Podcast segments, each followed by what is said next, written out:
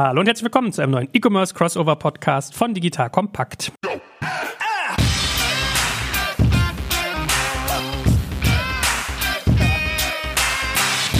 An meiner Seite, wie jedes Mal, die beiden E-Commerce-Granten, der liebe Alex Graf und der gute Jochen Krisch. Hallo, ihr beiden. Hallo zusammen. Moin, moin. So, und heute geht es um das Thema dezentrale Logistik. Wir haben ja schon mal ein bisschen über Logistik gesprochen. Da kam vielleicht auch der ein oder andere Anbieter nicht so gut weg. Also hört nochmal nach, wenn euch das interessiert. Und auch heute wird es wieder um Themen gehen wie die Probleme der Logistik. Wir werden natürlich über die letzte Meile reden, aber natürlich vor allem auch, wollen wir nach vorne blicken. Sprich, was ist eigentlich das Logistikkonzept von morgen? Wie sieht dezentrale Logistik aus? Was macht Amazon eigentlich? Eigentlich besser als die anderen. Und nach hinten raus natürlich auch mal drüber sprechen, was sind eigentlich Möglichkeiten für den kleinen Handel. Und wenn wir es noch schaffen, vielleicht auch mal einen kleinen Blick in Richtung Mobile. Hat Jochen mir erzählt, hat er auch schon mal ein bisschen was zu gemacht. Da gibt es ganz spannende Schnittstellen. So, wichtigste Frage vorneweg. Wie sieht es bei euch aus mit Weihnachtsbestellungen? Eure Logistik zu Weihnachten, läuft die? Alles super. Also bei mir gibt es nichts, keine Beschwerden alles angekommen soweit, aber wir sind ja jetzt auch noch Anfang Dezember, also es kann noch heißer werden. Also in Summe läuft's okay, würde ich sagen. Die meisten Bestellungen werden ja hier ausgeliefert aus dem Amazon-Lager in, äh, in Rendsburg. So lerne ich hier jeden Tag einen neuen Freelancer kennen, der mit seinem Privatauto für Amazon Ware ausliefert. Das ist immer ganz spannend, wer und was da für Amazon für Fahrzeuge bewegt werden. In Summe also, sagen wir 90 Prozent Erfüllungsquote. Der Bestellvorgang, der momentan am stärksten hakt, ist, äh, liegt bei Otto. Da habe ich für meine Frau so einen kleinen Schreibtisch bestellt, ähm, damit sie auch mal wieder ans Arbeiten kommt zu Hause.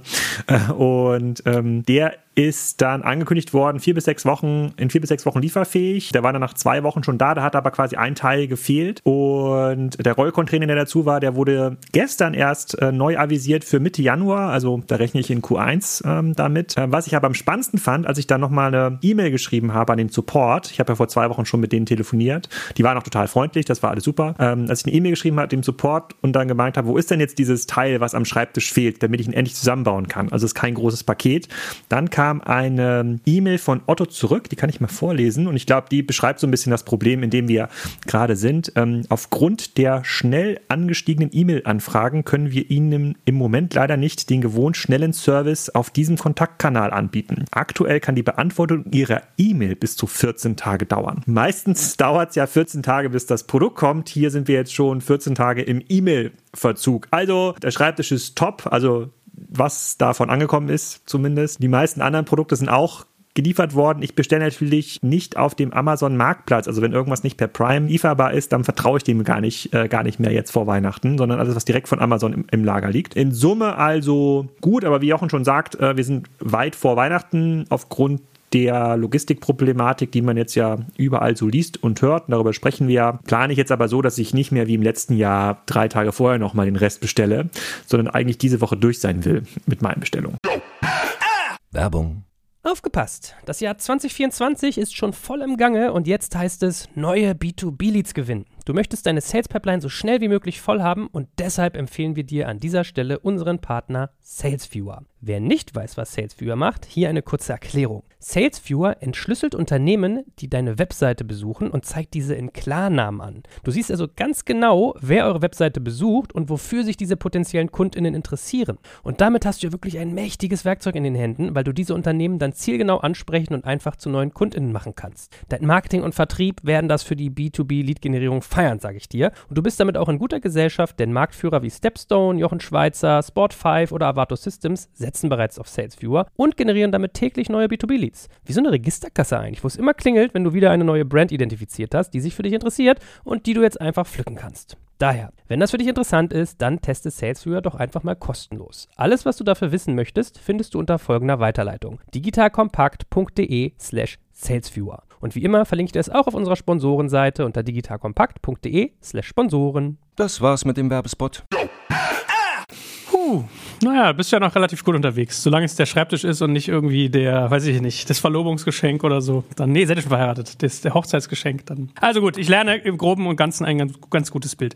Aber lass uns doch mal äh, tief eintauchen. Also Probleme der Logistik. Vielleicht fangen wir mal mit so einem bisschen globalen Blick an, bevor wir uns dann weiterhangeln. Was, äh, Jochen, du beschäftigst ja sehr viel mit dem Thema Logistik. Was sind bei dir so die Top-Themen, wenn man jetzt mal die Problemlage anguckt. Ja, wir sehen ja jetzt durch Corona getrieben auch nochmal, dass jetzt das alles eintritt, was man jetzt ja schon seit ein paar Jahren erwarten konnte, weil einfach die Strukturen nicht so ähm, angepasst wurden, dass sie jetzt für die Bestellvolumina passen. Und wenn man sich jetzt nur mal bei DRL anguckt, wie das Volumen zugelegt hat, jetzt in der Corona-Zeit, aber auch für das Jahr, DRL rechnet immer so mit fünf bis sieben Prozent Wachstum pro Jahr.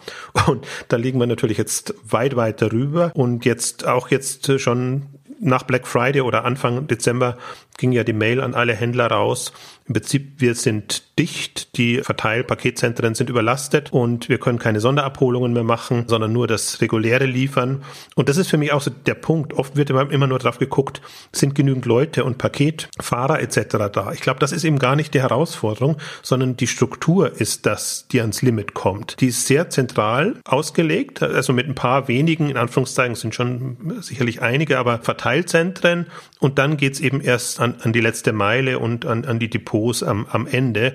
Und mein großer Punkt dabei ist ja, und der Sprung, glaube ich, muss jetzt passieren und passiert auch in irgendeiner Form, dass wir andere Strukturen brauchen. Im Grunde ist das alles zu ineffizient, wenn jedes Paket fünfmal angepackt wird, von der Auslieferung bis zum Verteilzentrum, bis dann eben, bis es nochmal von der Auslieferung an die Packstation geht und dann eben nochmal an, an den Kunden.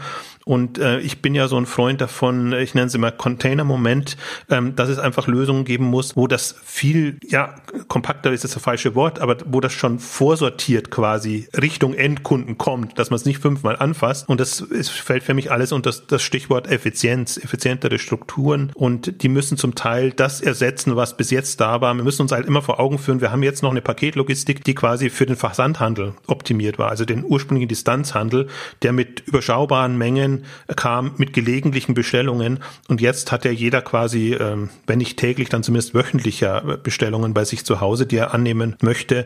Und da müsste im Prinzip entweder die Infrastrukturprovider, würde ich jetzt sagen, die Paketdienste müssen sich neue Lösungen überlegen oder Amazon macht das sehr intensiv. Ich glaube, seit die jetzt seit vor fünf Jahren begonnen haben, eigene Lösungen zu machen, ähm, sieht man, dass da auch was vorangeht. Und das ist momentan so mein Favorit, wenn ich mir vorstelle, wer wird so in fünf Jahren der Gewinner sein. Aber im Prinzip auch jeder Händler ist gefragt, sich eigentlich zu überlegen, wie kann er in der Logistik näher an die Kunden ähm, rankommen, damit das einfach bis, also gar nicht unbedingt schneller geht, planbarer und effizienter geht. Kannst du das ein bisschen genauer beschreiben? Würde das bedeuten, dass die Logistik, ähm, sei es jetzt der Logistikdienstleister oder der Händler, es schafft, meine Sendung zu aggregieren, dass ich quasi immer sagen kann, ich möchte jetzt freitags meine zehn Pakete äh, haben, dann muss der Postbote oder der Amazon-Fahrer nicht mehr jeden Tag hierher fahren? Ist das, was du meinst mit Containerlogistik? Das wäre ein Punkt. Amazon macht das mit dem Amazon Day, wo sie versuchen, ähm, das zu, zu kanalisieren und, und, und das hinzubekommen. Aber nicht nur aus Kundensicht. Das wäre eine Services aus Kundensicht, ja, aber ich sehe es auch durchaus aus Verteilersicht ähm, einfach, einfach Möglichkeiten, dass ich ja sage, ich, ich fülle die Paketstation schon und die Packstation schon im Lager und das wird halt eine rollende Packstation, liefert die dann dann hin, wo, wo sie sein soll, also zum Beispiel vor einem Lidl auf einem Parkplatz, die sind alle fest installiert momentan, deswegen muss jedes Paket einzeln von dem Paketwagen dann nochmal in die Packstation äh, äh, gegeben werden,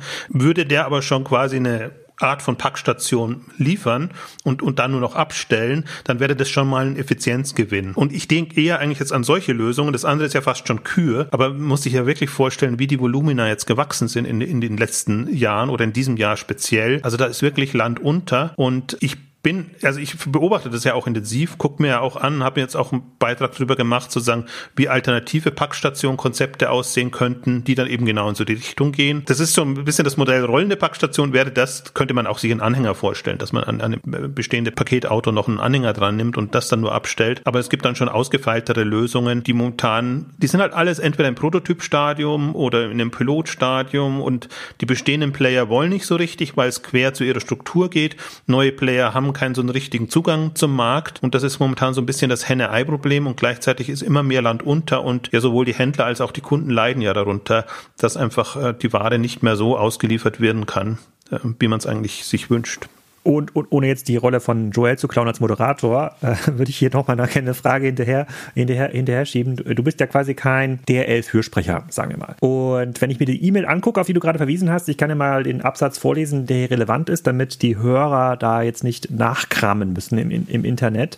Da schreibt die ähm, Deutsche Post an ihre B2B-Partner, also nicht an Endkunden, sondern an Händler, die mit, äh, mit DRL zusammenarbeiten. Für das laufende Weihnachtsgeschäft haben wir massiv die Kapazitäten in unserem Paketnetzwerk erhöht. Wir haben tausende zusätzliche Arbeitskräfte eingestellt, zusätzliche Fahrzeuge, Wechselbrücken, Rollcontainer besorgt und die Sortierkapazität erhöht.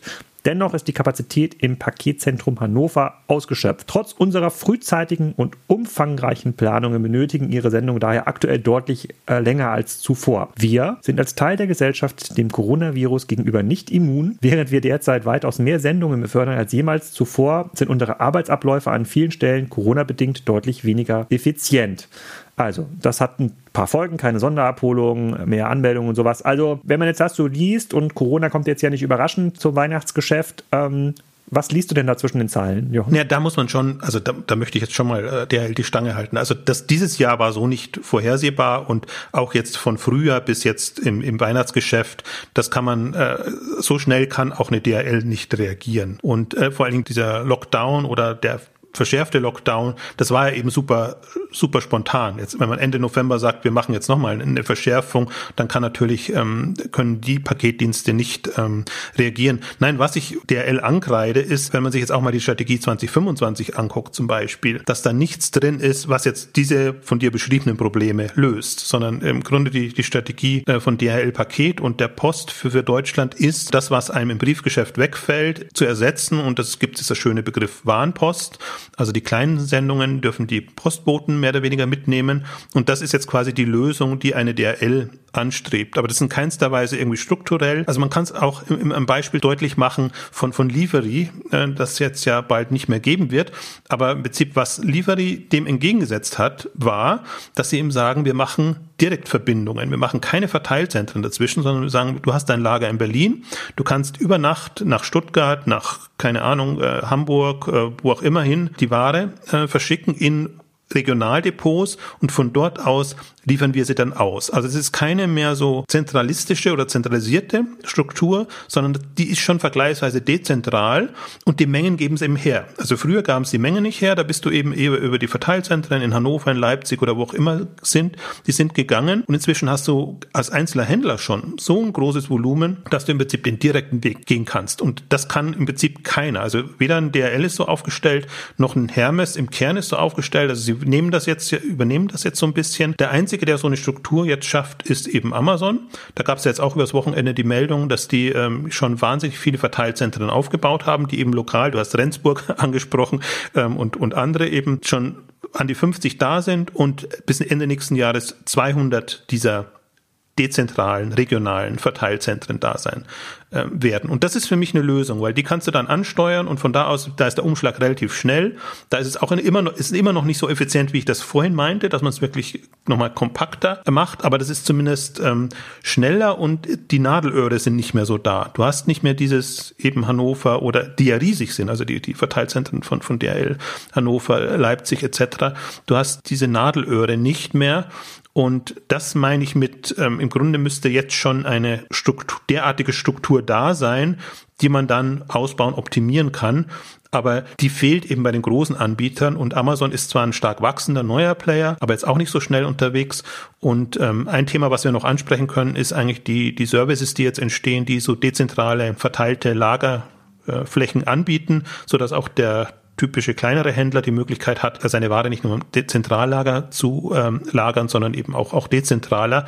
Also es entsteht da schon einiges, aber momentan sind wir so unter Druck, dass das einfach nicht zum Tragen kommt. Und äh, wenn ich jetzt nochmal zurück auf DHL komme, die bestimmte Bereiche haben, wo das super läuft, wo man auch das Gefühl hat, da sind sie innovativ und versuchen das zu machen. Das sind meistens die internationalen Märkte, aber jetzt am deutschen Markt eben keine, es gibt keine Strategie und es, ähm, also es gab ja, letzten Jahr haben sie ja eine Strategie 2025 vorgestellt, die mehr oder weniger darin, darin bestand, äh, Boost auf Packstation ist das schöne Wort, also endlich die Packstationen so auf ein Level zu bekommen, dass auch die genügend oft verteilt sind. Und das andere ist, äh, froh zu sein, dass Amazon Logistik da ist, dass das an Nachfrage übernimmt, was DRL nicht übernehmen kann. Und das dritte ist Preiserhöhungen, damit gar nicht so viel Nachfrage kommt, damit man da ein bisschen raus ist, damit der Markt dadurch gebremst ist. Aber das sind so ein bisschen die, die drei Säulen. Und das andere ist, das nachzuholen an Automatisierung, an Digitalisierung, was man bisher versäumt hat. Das würde ich jetzt aber mal nicht als Strategie 2025 sehen, sondern das ist im Prinzip die Nachholarbeit, also die Modernisierung der bestehenden Infrastruktur.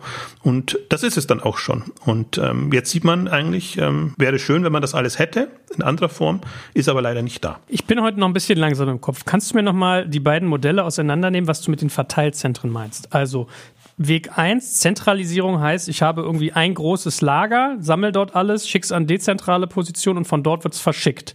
Richtig verstanden? Während Version 2 quasi ist, ich spare mir den irgendwie Zentrallagergedanken, sondern gib's gleich dezentral und verteil's dann? Ganz genau. Da ist eigentlich gar nicht mehr so viel hinzuzufügen, sondern die, die, klassische Struktur ist eben, du hast Hannover, Leipzig und andere, da wird alles hingeliefert, das wird von den Händlern eingesammelt, dort hingeliefert und von da aus dann verteilt und über Nacht äh, kommt es dann dahin, wo es sonst landen soll. Das wäre der indirekte Weg und der direkte Weg ist wirklich von quasi Ausgangsort zu Zielort direkt und dann verteilen. Und das ist natürlich die flexiblere Variante. Auch eine sehr aufwendige, weil die ganzen Lastwagen natürlich über Nacht dann durch die Republik rattern äh, fahren. Aber ähm, effizienter letztendlich. Und ich meine, es ist ja immer das Thema Last Mile sonst in aller Munde. Was du jetzt beschrieben hast, klingt für mich so, als wenn gar nicht so sehr Last Mile das Problem ist, sondern eigentlich das, das Stück davor quasi. Also das ganze Prozessuale, strukturelle, was kommt, bevor ich nach hinten raus verlagere. Richtig verstanden? Nee, das hat schon, das hat schon mit letzter Meile zu tun, weil je schneller es du an, in die Region bekommst, umso besser kannst du die letzte Meile dann auch nochmal organisieren und machen.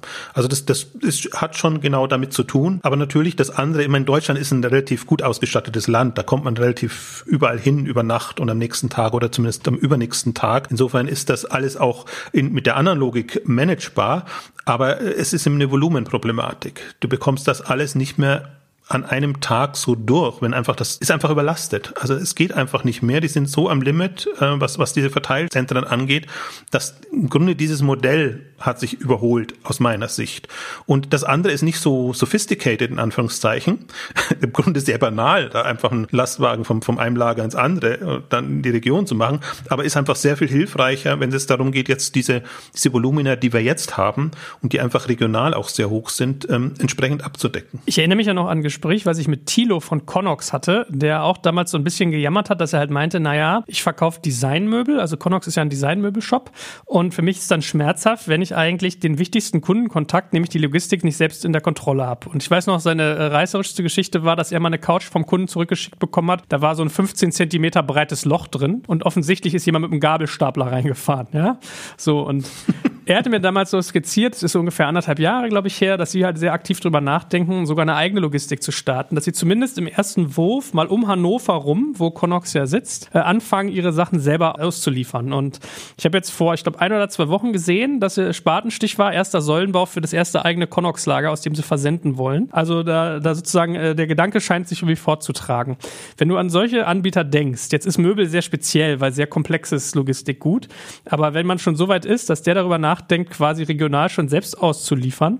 Das ist ja schon auch irgendwie ein Zeichen. Was denkst du denn zu solchen Überlegungen? Ne, ich glaube auch, dass das die, die Zukunft sein wird oder eine der Zukünfte. Ähm, Im Prinzip, dass die letzte Meile dann wieder in der Hand des Händlers ist. Das, was dazwischen ist, muss nicht in, in der Hand des Händlers sein. Also die großen Strecken mit den großen Volumina, aber dann wirklich den Kontakt zum Kunden und, und die Lieferung jetzt im, im Bereich Möbel, jetzt auch das Aufstellen und zu gucken, wie bei Alex, dass alle Teile vorhanden sind und solche Sachen. Also deswegen, es gibt ja auch, wenn man sich mal AO anguckt aus England, die jetzt auch in Deutschland stark starten und auch in der Corona-Zeit äh, stark vorangehen und in der Corona-Zeit auch stark profitiert haben, ähm, die machen alles selber. Also die machen genau das, was ich beschrieben habe. So, sie sitzen in Köln oder bei Köln haben sie ihr Hauptlager. Über Nacht geht das dann in die Regionallagern und dann wird es mit eigenen Lieferfahrzeugen ausgeliefert. Das sind im Wesentlichen Waschmaschinen, das sind äh, Elektrogeräte in dem Bereich. Damit haben sie alles in der Hand. Aber selbst jetzt diese Übernachtlieferung, diese teilweise ja auch an, ich weiß gar nicht an wen, Kühne oder oder, Fiege oder wer auch immer das dann ist, auslagern. Selbst dann könnten sie noch mit eigenen Lieferfahrzeugen quasi die letzte Meile entsprechend machen. Und da passiert ja noch relativ wenig. Also das, wo das passiert, ist im Food-Bereich. Da, die sind alle anders aufgestellt. Aber jetzt, das kann man sich für Elektronik vorstellen. Ich könnte mir sogar irgendwann mal vorstellen, dass es einen spezialisierten Modeanbieter auf der letzten Meile gibt, wo man dann eben auch, keine Ahnung, mit, mit Services arbeiten kann. Anprobierservice ist jetzt ein bisschen extrem, weil zeitaufwendig, aber Retouren-Services oder was auch immer man sich da vorstellen kann, das kann man jetzt ja alles nicht machen, weil wir jetzt auf die Paketdienste angewiesen sind. Sprich, entweder die Händler machen es selber, da wäre jetzt AO ein Beispiel, oder Coldblue ist jetzt auch in diesem Jahr gestartet, die machen das auch. Jetzt erstmal nur in NRW als eigener Anbieter und das ist dann nicht immer nur mit, mit Laster und das kann auch ein Fahrrad oder können auch umweltfreundliche Dinge sein, ähm, um nur so ein bisschen zu verdeutlichen, wie, wie so die, die Entwicklungen sind und wie auch jetzt andere Händler, meistens beziehungsweise nicht aus Deutschland, sich da schon Gedanken machen, wie sie das machen können, wie sie das Shopping-Erlebnis dann eben auf der letzten Meile schon wirklich auf ein anderes Level bringen können, weil das haben sie dann alles selber in der Hand Kostet natürlich auch was, aber äh, sie unterscheiden sich stark von den Wettbewerbern. Na, muss ich denn, um Logistik eigentlich effektiv betreiben zu können, national aufgestellt sein? Weil wir haben ja hier auch schon fleißig drüber geredet, ob so ein Anbieter wie Flaschenpost zum Beispiel oder Picknick, wenn der mir entweder meine Getränke oder mein, mein Essen aus dem Supermarkt liefert, gleich auch was mitnimmt und quasi vielleicht mehrere Dinge vereint, wenn der Weg schon mal da ist. Aber ist ja mal die Frage, das sind ja in der Regel eher regional orientierte Anbieter bis dato. Ja, aber das sind ja Dinge, die entstehen können dadurch. Also gerade mit, mit, mit Shared-Lagern fällt mir jetzt das englische Wort nicht ein. Also äh, geteilten äh, Lagerflächen und, und, und solchen Sachen und jetzt auch neuen Anbietern mit unterschiedlichen USPs dem, dem Endkunden gegenüber. Da können sich dann ja gerne andere zusammenschließen. Dann kann man sich auf der letzten Meile wieder etwas anderes überlegen. Ähm, das passiert ja nur jetzt nicht, weil jedes Paket für sich einzeln und im Grunde auch anonym durch die Republik wandert.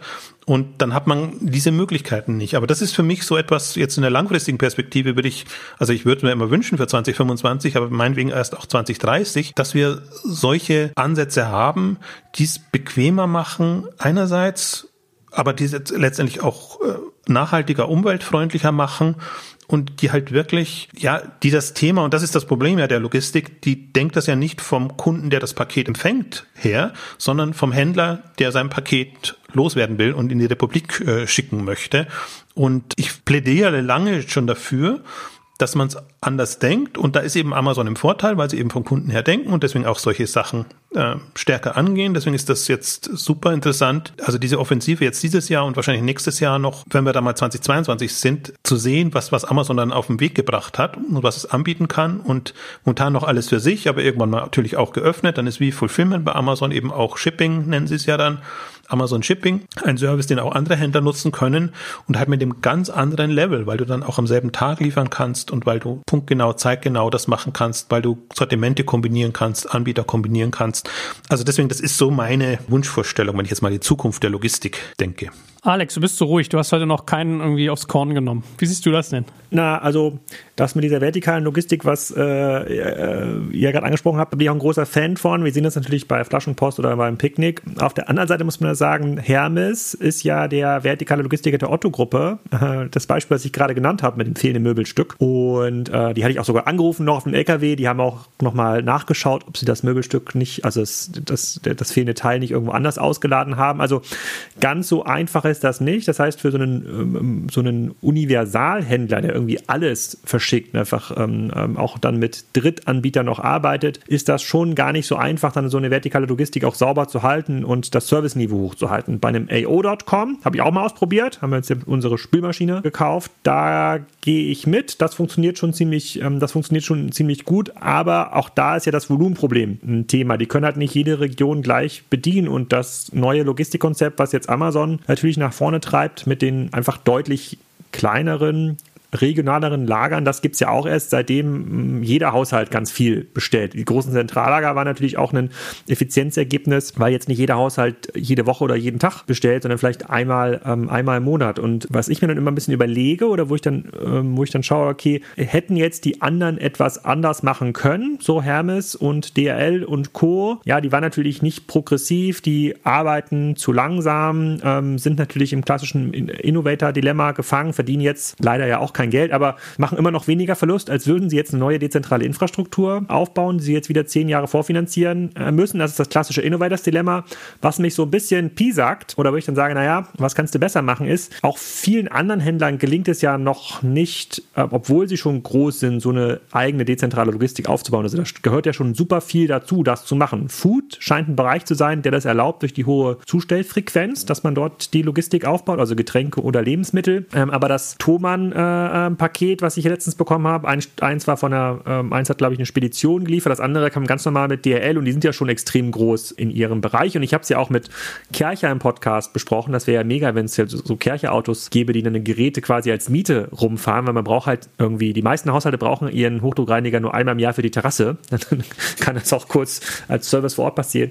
Das ist nicht so trivial, damit irgendwie einen, äh, äh damit irgendwie ein Geschäft zu machen. Deswegen glaube ich schon sehr an diese neueren Ansätze Paketsätze, ob das jetzt die kleinen Hänger sind oder einfach ähm, ganz anders gedachte Paketstationen, die ja heute limitiert sind durch den Platz in der Stadt. Deswegen glaube ich, dass wir da auch auf dem dörflichen Bereich eher Lösungen sehen, wo dann neue Anbieter wirklich Container hinstellen, die spottbillig sind. Also letzte Woche habe ich gerade gehört, ist wieder Containermangel, aber die waren jetzt spottbillig das ganze Jahr, wo dann irgendwie Bestellungen dann gesammelt werden bis zum Ende der Woche und da kann man sie dann selber abholen, weil diese letzte, ganz letzte Meile ist ja teuer und das meiste, was mittlerweile bestellt wird, ist ja nicht mehr so super zeitkritisch. Es reicht ja, wenn ich mir das einmal die Woche irgendwie abhole, kann ich nochmal richtig sparen, also richtig Effizienz rausnehmen. Und dass sich da in diesem Bereich noch nichts ergeben hat und dass da DRL und Hermes, die könnten ja da locker angreifen in dem Bereich. Das sind keine riesigen Investitionen. Ähm, das ist, in Ostdeutschland ist das schon gelernt mit der Paketbox, die gab es ja auch in jedem, äh, in jedem Dorf, wo man dann Schlüssel bekommen hat in den Briefkasten und konnte dann mit zur Paketbox laufen. So war das bei uns im, im Heimatdorf und hat dann sein Paket rausgenommen, manchmal aus dem Westen.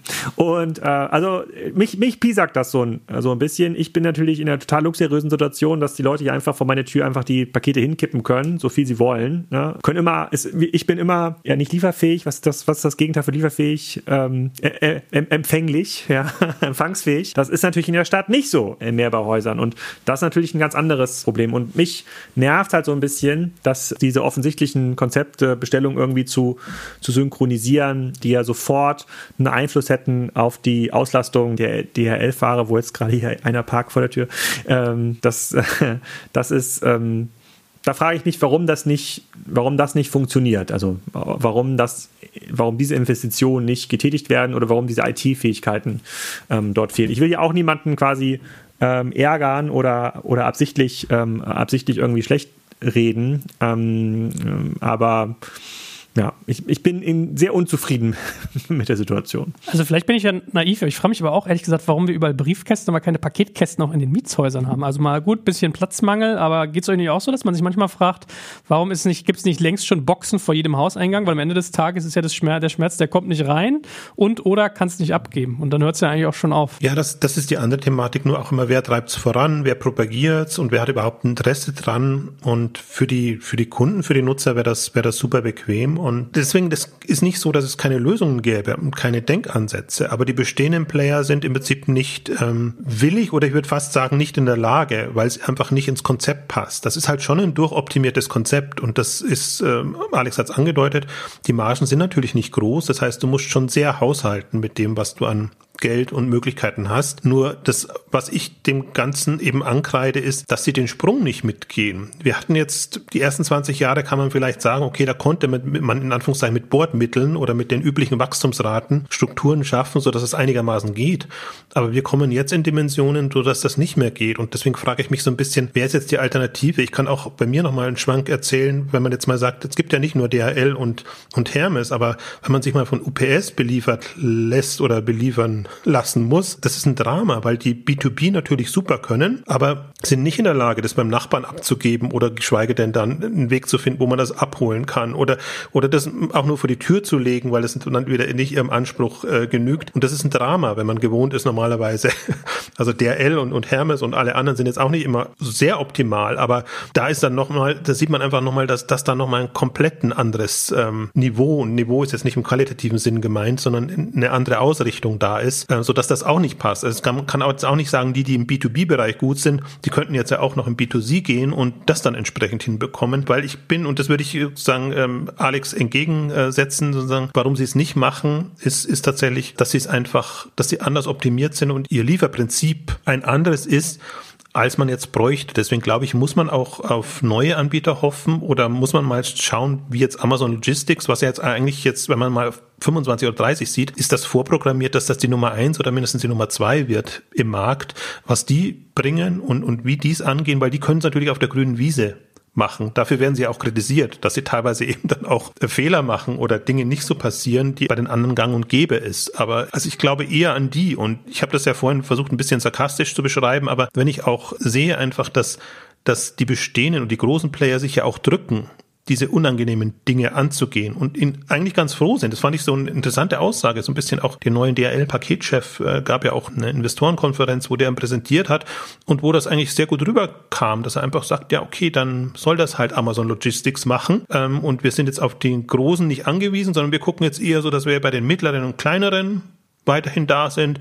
Wir nehmen so ein bisschen das, was bei Amazon noch zu holen ist, also so, so, wie nennt man das, überlaufmäßig, quasi die, die Pakete dann, dann für, für Amazon.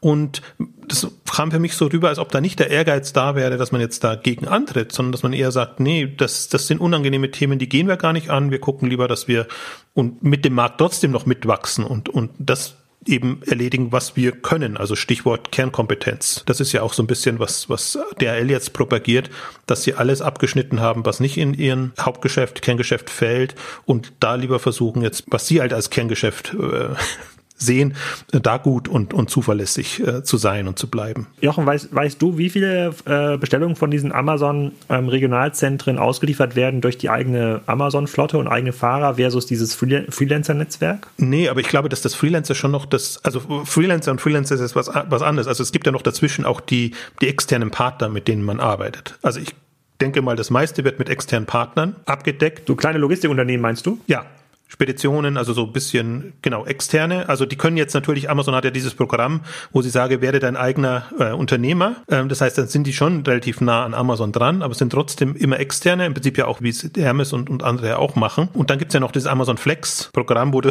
wie du beschrieben hast, jeder in seinem Kofferraum dann irgendwie noch was äh, mitliefert. Ähm, das ist nochmal was anderes. Ich glaube, das ist aber eher ein nachrangiges ähm, Thema. Das weil, weil, weil ich, ich frage ich frag das, weil äh, ich bekomme 80 Prozent der Bestellungen quasi aus so aus dem Kofferraum von dubiosen Autos geliefert hier von Amazon. Ja, siehst du, ja. und das, das tendenziell am Land. Also ja. deswegen, ich nehme es hier zum Beispiel jetzt in München nicht so wahr, sondern das sind meistens, also entweder Prime-Fahrzeuge oder ungebrandete Partnerfahrzeuge, Go Logistics oder wie die dann, oder Mars ist auch sehr groß, Mars äh, Logistik irgendwie. Ähm, ähm, aber jetzt versuchen das ja alles umzustellen auf Prime-Vans. Und das andere ist, ist witzigerweise in München tendenziell, habe ich das Gefühl, bei Food-Themen, wenn es Prime Now geht und, und Amazon Fresh oder so, dann schon mit, mit eher Privatleuten. Also mich wundert das eher, das, das zu hören, dass sie das auch äh, in deiner Region ähm, so machen. Aber ich gehe davon aus, das ist ein relativ kleiner Bereich noch. Ist auch nicht der große Hebel drin. Mal zusammengefasst, was macht Amazon denn besser? Weil bisher lerne ich jetzt, durch das höhere Volumen können sie dezentralisieren. Gibt es noch was anderes oder was ist denn sozusagen der Casus Knaxus, was man sich bei Amazon abgucken könnte als DHL? Oh, als DHL ist es ist ganz, ganz schwierig. Na, ich würde jetzt eher mal sagen, was, was macht Amazon besser? Da auf die Frage war ich jetzt vorbereitet. Das eine ist diese Dezentralisierung und, und bei denen läuft das jetzt ja unter Ultra Fast Delivery. Äh, das, die Idee ist jetzt nicht unbedingt nur eine Dezentralisierung hinzubekommen, sondern immer der Gedanke, wie kann ich, also gar nicht schneller, sondern bequemer an den Kunden kommen. Und wenn sie dann halt ihre Regionalleger haben, dann können sie Alex halt morgens, nachmittags, abends oder wann auch immer er bereit ist. Ich meine, er ist ja leider immer bereit. Insofern ist das da gar nicht so wichtig. Aber dann kann man das bisschen leichter machen und man muss das immer im Kontext Food sehen. Amazon ist jetzt davon abgegangen, eine separate Food-Logistik aufzubauen, sondern versucht das zu kombinieren. Food plus oder Pakete plus Food. Und das können sie dann eben unter dem, in Anführungszeichen, Ultra-Fast-Level äh, dann regional hinbekommen. Und das ist der Gedanke. Deswegen, ähm, also das ist, das ist ja auch schon der Witz dabei. DHL und Co. haben, oder Hermes jetzt auch nochmal explizit, haben Food bewusst ausgeklammert. Alles, was nicht in Paketen geschickt werden kann, wollen sie nicht machen. Und bei Amazon ist das eine Kombination. Das wird halt dann in Paketen oder Tüten geliefert äh, oder was auch immer. Und das wird nicht unterschieden. Deswegen ist das schon eine, eine faszinierende Struktur, die, die ein Amazon jetzt da, da aufbaut. Äh, und ich fürchte, es kann niemand etwas davon lernen, sondern es wird eine alternative Art und Weise jetzt sein, wie Endkundenlogistik in irgendeiner Form umgesetzt wird. Und ähm, ich würde eher sagen, was können einzelne Händler davon lernen, ähm, die jetzt natürlich auch kein Amazon sind, aber die im Prinzip gucken können, ob sie nicht für einzelne Regionen dann auf der letzten Meile sich Gedanken machen können, wie sie da ihre Services äh, bauen. Und da sehe ich Chancen. Ich, ich wollte noch mal kurz auf Joels Frage antworten mit den Paketkästen. Ich habe ja auch die ersten Tests so mitbekommen, ähm, sozusagen aus dem ganzen Hermes, GLS-Netzwerk da in Hamburg, die dann versucht haben, das auch an die Türen dort irgendwie anzubringen oder in Einfamilienhäusern das anzubringen. Das Problem, wenn diese Tests designt werden, dann gehen ja immer von dem Bestellvolumen der letzten ein, zwei Jahre aus. Wenn ich mir jetzt so anschaue, was hier an Paketen ankommt, hier in unserem äh, sozusagen gemischt Haushalt, also in welchen unterschiedlichen Packgrößen äh, bis hin auch in welcher, welcher Frequenz, reichen noch nicht mal mal diese ganz großen Kästen, die ich mir kaufen könnte. Meistens ist das ja so eine Box, die davon ausgeht, dass das Paket nicht größer ist als 40 mal 40 mal 50. Wenn davon irgendwie zwei drin liegen, dann sind diese Dinger schon voll. Also es, ähm, du musst eigentlich wie so eine Art kleines Pförtnerhäuschen irgendwie an deinem Grundstück aufstellen, damit überhaupt diese Pakete äh, noch ankommen. Sei es jetzt mal ein, ein größeres Plakat oder Bild von Poster XXL, sei es irgendwas komisch verpacktes in, in einem Rohr von Amazon. Das, das ist total schwer, das zu, ähm, das so zu designen, dass das funktioniert. Und wenn da jetzt, keine Ahnung, fünf, sechs, sieben Haushalte dran bedient werden müssen, dann, dann reden wir eigentlich über einen richtigen Raum, wo das, äh, wo das rein muss. Da reicht eine Box, wo du es einfach reinschmeißt, nicht mehr, nicht mehr aus. Und angenommen, du baust so eine Box, wie sieht das denn aus am Ende des Tages, wenn du irgendwie so 20 Pakete kreuz und quer liegen? Das will ja auch keiner da immer abends durch die Pakete durch, durchkrauchen. Das ist ja in den meisten Büros, die ja schon irgendwo so eine Abstellkammer haben, schon schwierig. Und auch da erlebe ich auch jetzt mehr Büros, die ihre Mitarbeiter darum bitten, nicht mehr so viel zu bestellen, weil es einfach nicht mehr deponierbar ist. Also man wird das Papier nicht los, weil die Leute nehmen ja oft das ausgepackt mit, aber alleine das Handling äh, der vielen Logistiker dort ähm, am Empfangstresen ist auch nicht mehr deponierbar. Da sieht man halt, es ist auch, auch wenn man will, ist halt so ein riesiger, so ein, so ein riesiges Cliff zwischen dem, was man eigentlich tun will und was man machen kann. Deswegen frage ich mich aber schon, also denken wir immer noch in dieser Logistik von morgen, dass hier ähm, dann einfach das DRL-Auto, das Hermes-Auto, das Amazon-Auto dann nur noch einmal die Woche kommt. Ist es dieses Auto? Ist es dann doch dieser Hänger, wo ich dann auf dem, auf dem Land hat ja irgendwie jeder ein Auto, wo ich dann irgendwie einmal die Woche vorbeifahre und dann die Pakete ins Auto, äh, ins Auto lade, was aber auch nicht einfach ist. Also zeigt mir erstmal einen Hänger, den man automatisiert, der mir dann meine fünf Sendungen richtig rausbringen. Also ganz trivial ist es tatsächlich nicht. Die Menge macht es halt richtig kompliziert. Also da gebe ich dir recht, das, das ist alles andere als trivial. Ähm, aber ich würde deswegen auch neben Paketkasten immer gucken. Also im Prinzip für mich so das Symbolbild ist auch so ein bisschen die, die Garage, weil du sagst jetzt separater Raum, dass man, also in den USA ist ja das bei den moderneren Mietshäusern ist ja wirklich so, dass der, dass am Empfang dann auch Möglichkeiten gibt, um Pakete eben abzuliefern. Deswegen bin ich auch nach wie vor noch ein Freund von Packstationen und diesen Modellen, wo ich ja sage, das ist jetzt ja nicht unbedingt endkundenfreundlich, weil die Packstation ja doch immer noch etwas weg ist. Aber das sind eben so Räumlichkeiten und ich finde auch interessant, also die sie dafür anbieten und ich finde auch interessant zum Beispiel von der Benamung, von der Namensgebung bei Amazon. Sie sind gestartet mit Amazon Locker, was die Packstation war und das Ganze Thema läuft jetzt unter Amazon Hub und Hub in jeglicher Richtung. Also das kann man in stationären Läden das abholen und, und, und abgeben ähm, oder eben auch diese Hubs, die sie dann eben für Mietshäuser machen. Das sind dann eben Locker-Angebote oder eben dann auch mit Abholmöglichkeiten.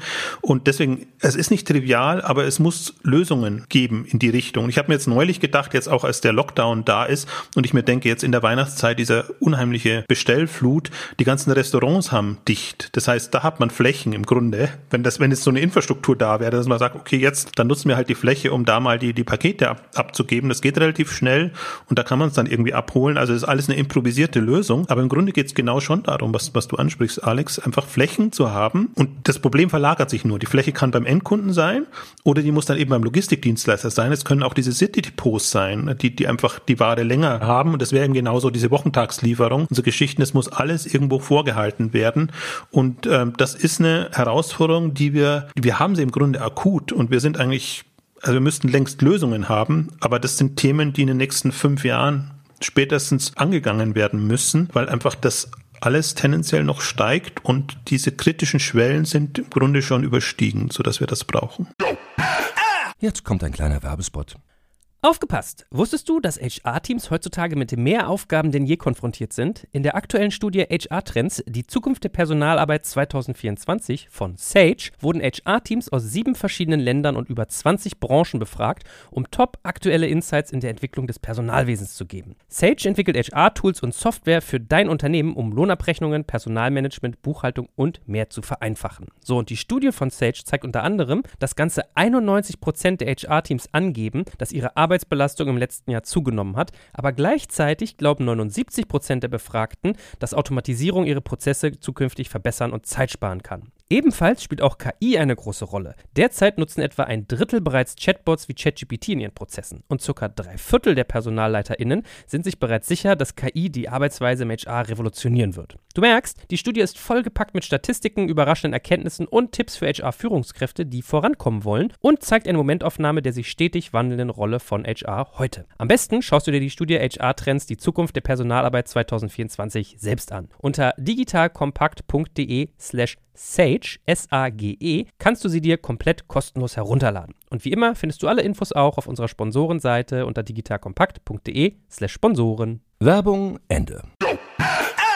Ich lese parallel die Verordnung zur Garagennutzung äh, durch. Das war irgendwo, ich glaube, bei Wer Millionär wurde da, darf man, war so eine Frage, darf man irgendwie Möbel in der Garage lagern? Das verstößt wohl gegen die Garagenordnung. Ähm, Deswegen frage ich mich, ob so eine äh, Paketklappe für die Garage überhaupt der deutschen Garagenordnung entspricht. Ja. Na, aber fairerweise glaube ich schon, dass es Mittel und Wege gäbe. Also ich bin jetzt mal so meine letzten Wohnstationen durchgegangen, ob da irgendwie man in der Lage wäre, so ein Hub in so einen Hof zu stellen. Also wenn da Platz ist für irgendwelche, ich weiß gar nicht, wie viele Tausende von Litern in so eine Mülltonne reinpassen würde ich ja eigentlich denken, gibt es da auch eine Ecke für Pakete, ja, oder in der Tiefgarage oder oder.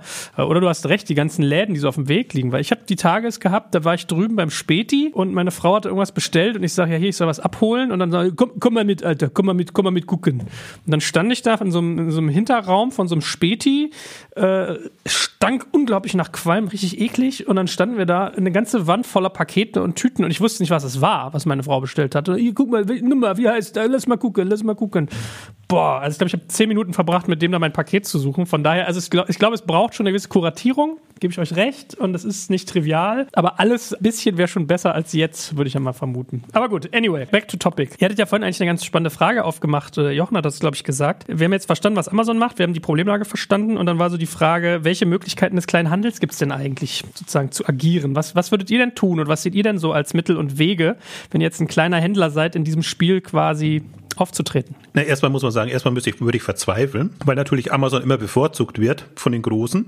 und die Kleinen leiden jetzt ja darunter. Also das sind eigentlich immer die, die A, zahlen sie tendenziell mehr, B, sind sie die, die immer als letztes drankommen und insofern jetzt auf der ersten Meile oder zu Beginn, also erstmal da würde ich quasi fluchen.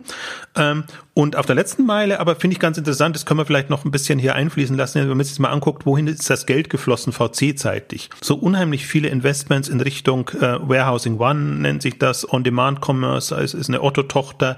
Also es gibt bestimmt ein halbes Dutzend äh, Anbieter jetzt, die äh, dezentrale Logistikflächen äh, oder distribuierte Logistikflächen anbieten. Die sammeln eben mit, mit Partnern zusammen die Flächen ein und unter ja, untervermieten kann man gar nicht sagen, sondern äh, du hast die Möglichkeit dann eben vor Ort äh, Lagerflächen äh, zu, zu mieten und deine Produkte direkt dahin liefern zu lassen.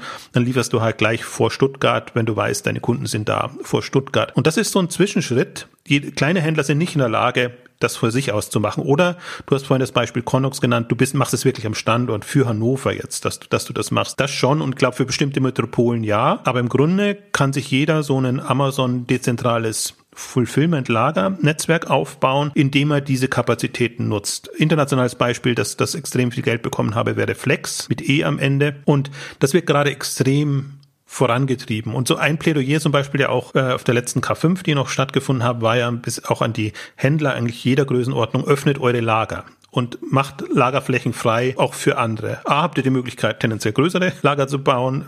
B, habt ihr die Möglichkeit, damit noch Geld zu verdienen und ähm, C, wird das alles flexibler. Also das, der, der Gesamtmarkt wird auch einfacher. Momentan, wenn ich das richtig verstanden habe, sind das alles neutrale Anbieter, die ohnehin schon Logistik für äh, mehrere Händler zum Beispiel machen und, und da wird eben dann da wird eben dann quasi die, die, die Fläche nochmal extern vermarktet. Aber das finde ich einen ganz spannenden und wichtigen Trend, der halt auch so eine also zumindest eine Übergangslösung ist, vielleicht auch eine, eine endgültige Lösung, wenn sich das alles noch professionalisiert, aber dass man eben sieht, ich muss nicht mehr nur in mein Zentrallager denken, äh, sondern ich kann jetzt schon eigentlich dezentraler denken und, und mir eine Struktur aufbauen, überlegen, das ist das eine, aber eben auch technisch zu managen. Also ich muss ja nach wie vor mein, noch wissen, wo ist mein Inventory und wie macht, wird das alles ähm, gemanagt. Da bieten diese Anbieter zum Teil auch Lösungen an, sodass das eben technisch auch abgewickelt werden kann, weil das sehe ich ein bisschen das große Manko. Alle sind jetzt auf Zentrallogistik geeicht und ganz glücklich auch. Alles an einem Standort, da ist der Bahneingang geregelt, da ist das äh, Lagermanagement geregelt, da ist auch der Bahnausgang geregelt. Und dezentrale Logistik ist halt doch etwas anderes. Ist, würde ich auch sagen, ist nicht die effizientere Variante, aber ist, wenn man Richtung Last Mile denkt, die zukunftsträchtigere Variante. Deswegen ist mein Plädoyer jetzt auch schon ein, zwei, drei Jahre lang, einfach an, an, an den Handel generell so zu denken.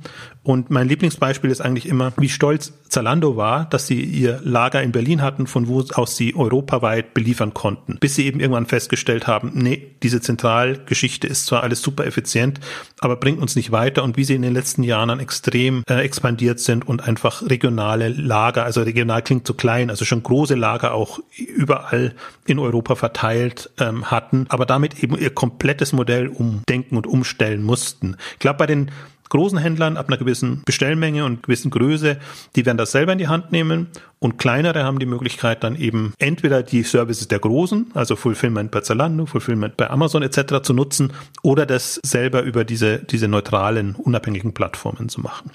Hat Zalando eigentlich noch diesen Ansatz, dass man bei Händlern sich Zalando-Pakete abholen kann, die Partner von Zalando sind? Gibt es das noch? Nee, nicht abholen, sondern die verschicken das für Zalando. Verschicken? Ah, ich dachte, das sei auch abholen gewesen. Okay. Nee, also das ist zumindest nicht die erste Wahl. Kann sein, dass es es auch noch gibt, aber die, die, die andere ist, und das war jetzt ja auch im, im Black Friday-Umfeld äh, groß propagiert, dass, glaube ich, 30 bis 40 Prozent sogar der Pakete sind quasi vom stationären Verhandel äh, verschickt, gepackt, verschickt worden, was immer noch absurd ist, aber ja, das gibt's. Ja. Nee, das andere, was du meinst, Joel, das ist hier Wish, die helfen ja dem stationären Handel, indem du dort hinkommst und äh, wenn du dort deinen Föhn für 3,50 Dollar abholst, äh, vielleicht noch ein Kaugummi kaufst oder so. Das ist äh, das Hilfskonzept. Und äh, was die kleinen Händler angeht, ich habe ähm, letzte Woche einen Podcast aufgenommen mit dem Gründer von Waterdrop. Ich weiß nicht, ob ihr das kennt. Das ist auch so ein äh, Produkt aus ähm, Die Höhle der Löwen. Ähm, das ist ähm, ja wie so eine, ja, ganz vereinfacht gesagt, so eine Art Brausetabletten, die man äh, ins Wasser werfen kann, aber viel hochwertiger und viel besser gemacht. Ähm, kommt Ende der Woche geht das live. Richtig groß auch. Und da habe ich, da habe ich die ganze Zeit, als ich ihm zugehört habe, ich hab, hab, haben so ganz viele grüne Häkchen in meinem Kopf äh, geleuchtet. Also kann man ewig lagern, ist leicht, kannst du per Brief versenden, keine Retouren, weil das, wenn das Ding einmal aufgerissen und probiert ist, dann kann man es nicht mehr äh, mega. Also wenn der, der Rat ein Händler sollte dann sein, wenn man es per Brief verschicken kann, ja, dann ist das äh, zurzeit eine gute Wahl in der Produktselektion, äh, weil da gibt es noch Kapazitäten. Wobei wir die lustigerweise haben meine Frau hat letzte Woche gerade gestöhnt, die werden teilweise sind die undicht, die Verpackung und dann fangen die schon an, sich aufzulösen in den Verpackungen. Aber dann anyway. habt, ihr, habt ihr zu nachhaltig bestellt. zu ja, ja, vielleicht. Hm. Wir haben die im Österreich gekauft, weil die sind sehr schick, die haben auch schicke Flaschen. Aber gut, anyway, zurück zum Thema. Vielleicht noch nach hinten raus. Ich fand einen Input noch ganz äh, spannend aus dem Vorgespräch mit dir, lieber Jochen, dass du meintest, äh, eigentlich würde sich dezentrale Logistik auch sehr gut mit Mobile vertragen, dass das eigentlich sozusagen von der Trendrichtung her analog ist. Was hast du damit gemeint? Ja, dass sich das befruchtet. Also ich, wenn, ich, wenn ich mobile bestelle und eben weiß, wo mein Produkt ist und mein Lager ist, kann ich ganz andere Services anbieten. Wenn ich weiß, das ist in der Region, dann entscheide ich mich halt tendenziell vielleicht das abzuholen oder, oder eben mir bringen zu lassen oder an dem neutralen Platz äh, liefern zu lassen. Deswegen, dass die Mobile Player, und da zählt ja auch ein Picknick und, und viele, die wir genannt haben dazu oder ein Wish oder, oder andere, haben eben da ganz andere Möglichkeiten, wenn sie das auch so denken. Also Mobile und Logistik immer sehr verzahnt schon zu denken und einfach, du weißt, wo der Kunde ist, du weißt, wo das Paket ist und das bietet dir unheimlich viele neue Möglichkeiten, das zu machen. Das wusstest du bei einem Desktop-Angebot nicht, beziehungsweise weißt du es tendenziell, wenn du die Adresse hast, aber dann weißt du auch nicht, ob der Kunde genau da ist, wo die Adresse ist oder ob der nicht gerade irgendwo unterwegs ist. Deswegen sehe ich das nochmal als großen Treiber. Also alles, was jetzt an Mobile-Playern kommt, ich glaube, die werden auch Logistik komplett anders angehen und denken und die profitieren jetzt von den Entwicklungen, was wir halt heute auch besprochen haben. Also von dezentralen Lösungen, regionale Lösungen, äh, auch ein bisschen verzahntere Lösungen. Nicht im Sinne von, ich bin ja kein großer Freund, jetzt das zu nehmen, was da ist, also sprich stationärer Handel und, und dann von dem ausgehen, das zu machen, sondern ich glaube, dass diese dezentralen Lagerflächen, die können auch, Gorillas ist ein Beispiel, im Hinterhof oder irgendwo sein, sein, wo es eben kostengünstiger ist. Und äh, so, so hatten, das hatten Mobile Player einfach wirklich schöne Möglichkeiten, da Flächen anders zu nutzen und Zustellkonzepte anders zu denken und sehr viel kundenorientierter und auch nicht so eins für alle, sondern eine ganze Variante an, an Services da anzubieten, wo ich immer auch die Chance sehe, da für bestimmte Services auch noch Geld zu verlangen. Da muss ja nicht alles kostengünstig und, und kostenneutral sein. Und also versuche ich immer wieder darauf hinzuweisen und da ein Bewusstsein zu wecken. Das muss ich nicht bei den Mobile Playern machen. Die machen das ohnehin. Aber ich habe so das Gefühl, bei den anderen ist es noch nicht so durchgedrungen, dass da wirklich jetzt eine Kombination entsteht, die nochmal sehr aus bestehender Sicht gefährlich oder aus anderer Sicht ähm, chancenreich ist, um, um da den Markt zu revolutionieren. Gut, ihr Lieben, dann freut es mich, dass wir heute mal wieder zentral zusammengekommen sind, über Dezentralität zu reden. Und ich glaube, beim nächsten Mal müssen wir endlich mal unser Tiernahrungsthema machen, was wir, glaube ich, seit gefühlt einem Quartal von uns Alex hebt die Hände vor Begeisterung. Bis dahin ist der Hund auch da. Ja, er hat sich einen Hund gekauft, liebe Hörerinnen und Hörer. Er weiß ja noch nicht, was er sich angetan hat. Gut, nein, lieben, vielen Dank. Und äh, ja, ich bin mal gespannt, was ihr noch so nach Weihnachten zu erzählen habt von euren Logistikerfahrungen. Vielen Dank. Tschüss.